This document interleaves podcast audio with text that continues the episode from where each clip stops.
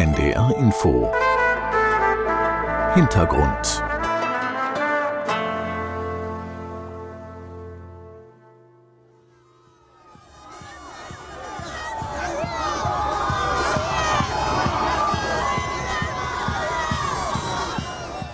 Dollarscheine flattern vom blauen Himmel, in die Luft geblasen von einer roten Plastikkanone. Die Menge trägt sie wie Trophäen. Es sind Fake-Banknoten. Auf ihnen prägt auch nicht das Gesicht des Gründungsvaters der USA, Benjamin Franklin, sondern das Konterfei eben jenes Mannes, der jetzt hier in einer Industrievorstadt von Buenos Aires auf der Ladefläche eines Pickups steht, umringt von seinen Fans. Javier Millet, 52, Lederjacke über Trainingsoverall, grölt frenetisch mit, schüttelt Hände, gibt Autogramme. Er hat beste Chancen, Argentiniens nächster Präsident zu werden. Der Dollarregen gehört zur Show, genauso wie die Motorsäge, die Millet nun zückt und rühren lässt.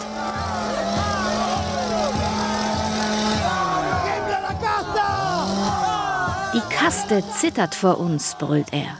Die Kaste hat Angst, johlen seine Anhänger.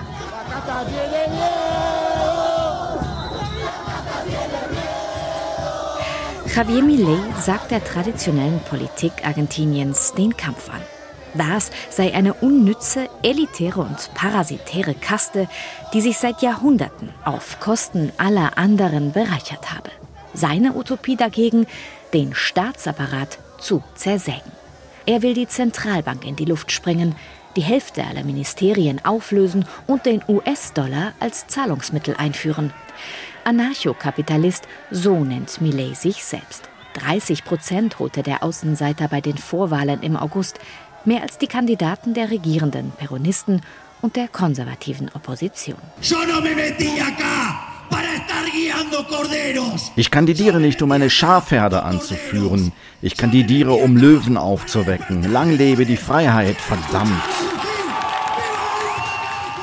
Millets Sprüche treffen den Nerv in Argentinien, das einmal als reichste Nation Südamerikas galt, seit Jahrzehnten aber von einer Krise in die nächste schlittert.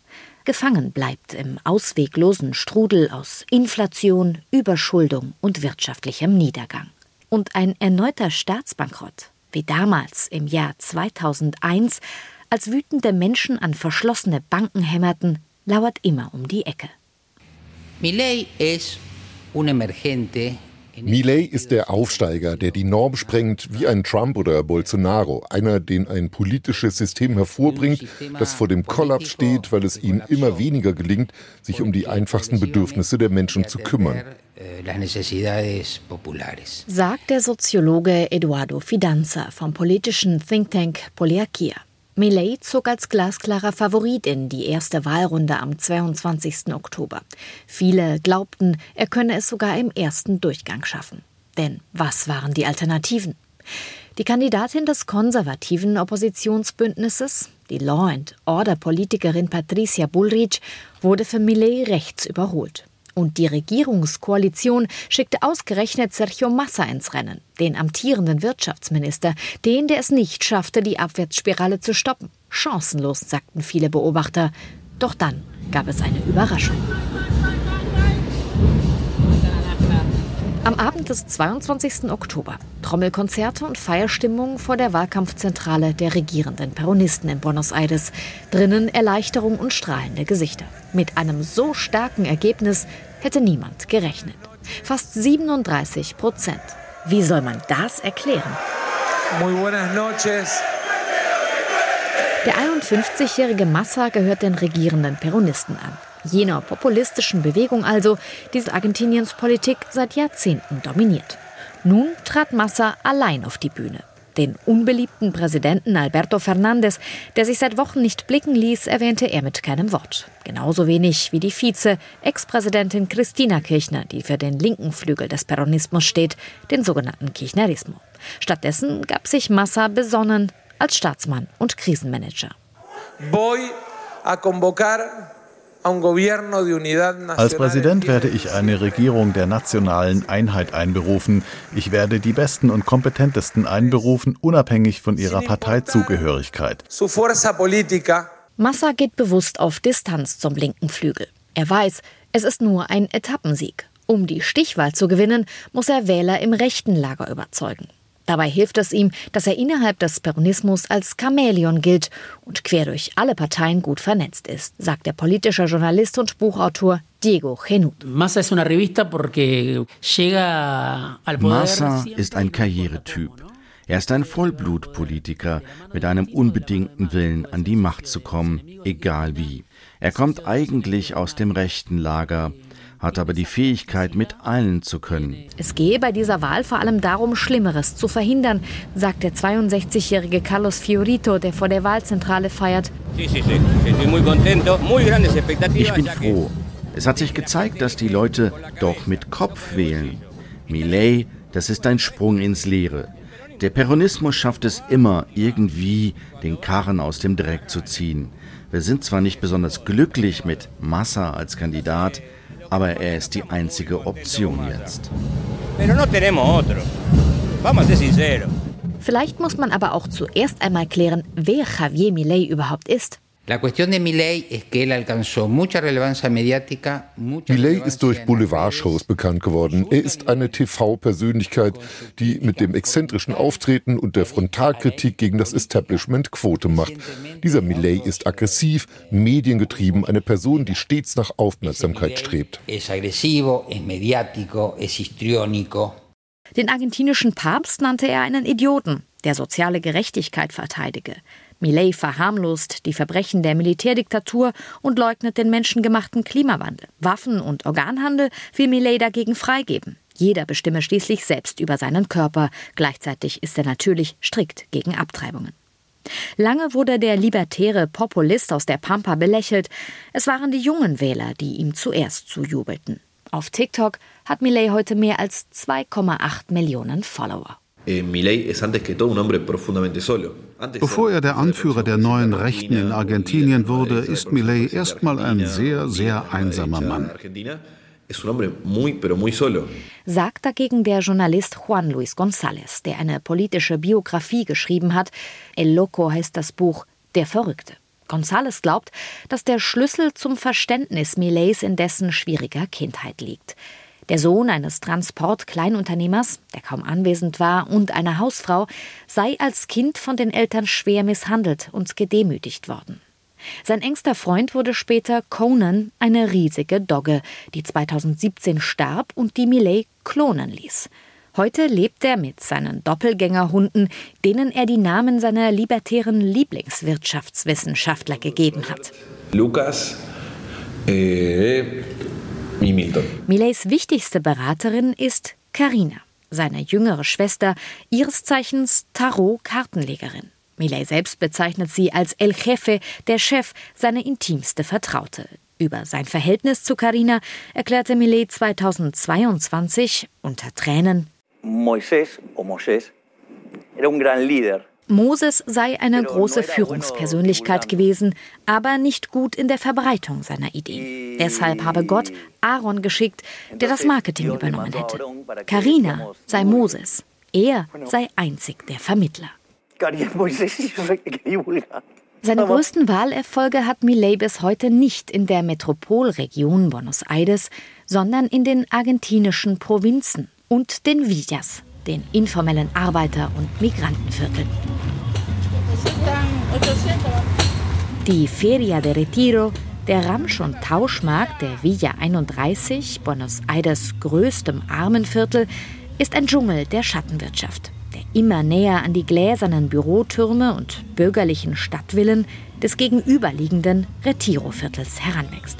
Doch worin die einen ein Symbol für den Niedergang Argentiniens sehen, sieht Héctor Espinosa eine Chance. La Villa 31 es el bastión del liberalismo dentro de lo que es la provincia de Buenos Aires. Die Villa 31 ist eine Bastion des Liberalismus in Buenos Aires. Hier gibt es keinen Staat, der dir sagt, wann, wie und nach welchen Verordnungen du arbeiten musst.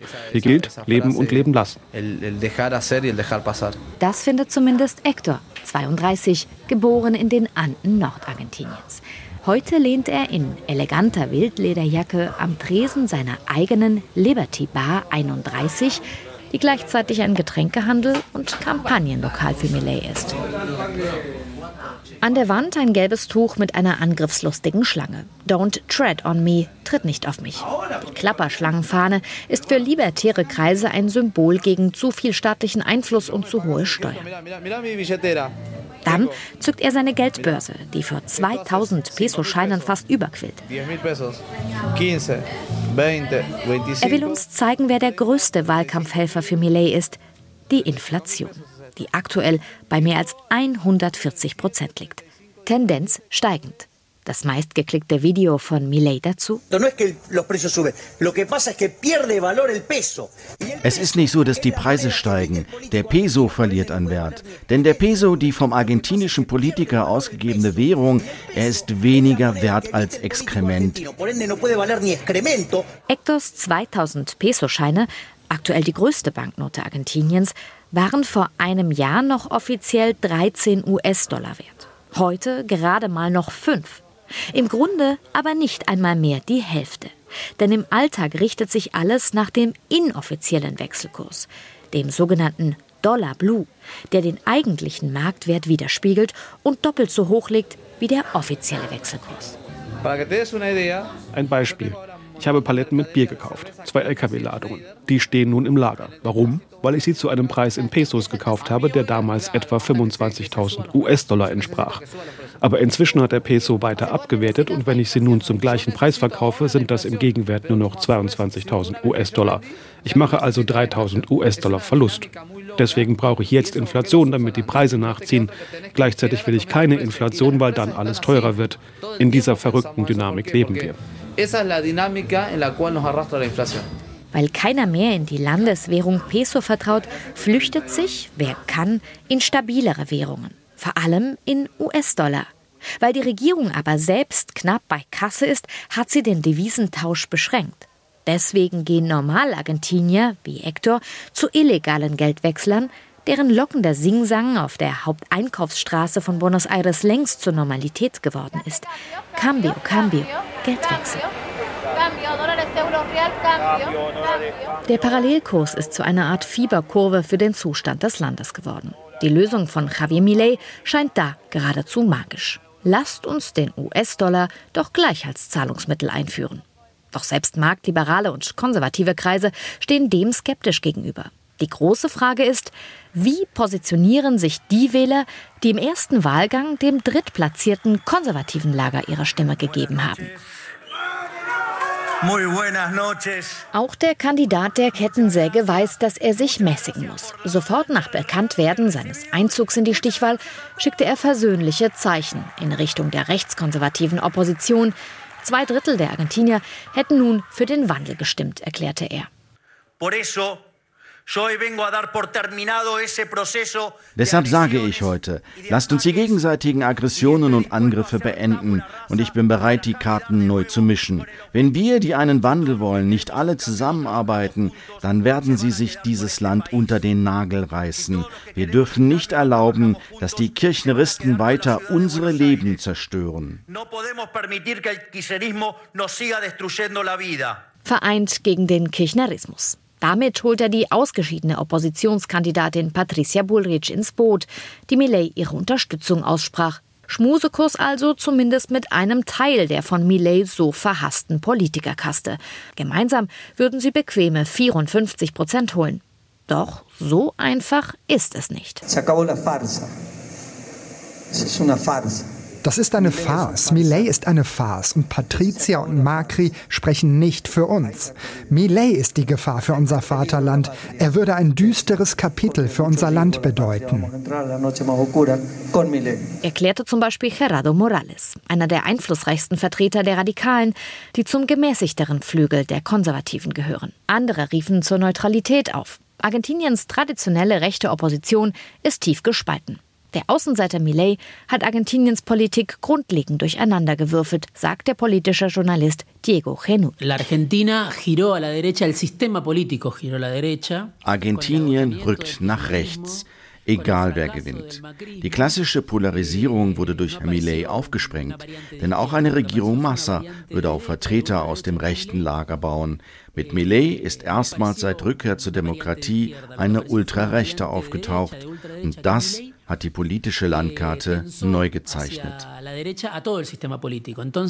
Die entscheidende Frage bleibt trotzdem, wem trauen die Menschen am Ende Lösungen zu? Vor allem für die gravierende Krise des Landes. So ziemlich alle Ökonomen sind sich nämlich einig, den wirtschaftspolitischen Kurs Argentiniens zu ändern, würde erstmal bedeuten, die Staatsausgaben drastisch zu kürzen und den Peso weiter abzuwerten. Kurz, erstmal sind die Aussichten für die meisten Argentinier schlechter. Und ohne Widerstand wird das kaum gehen.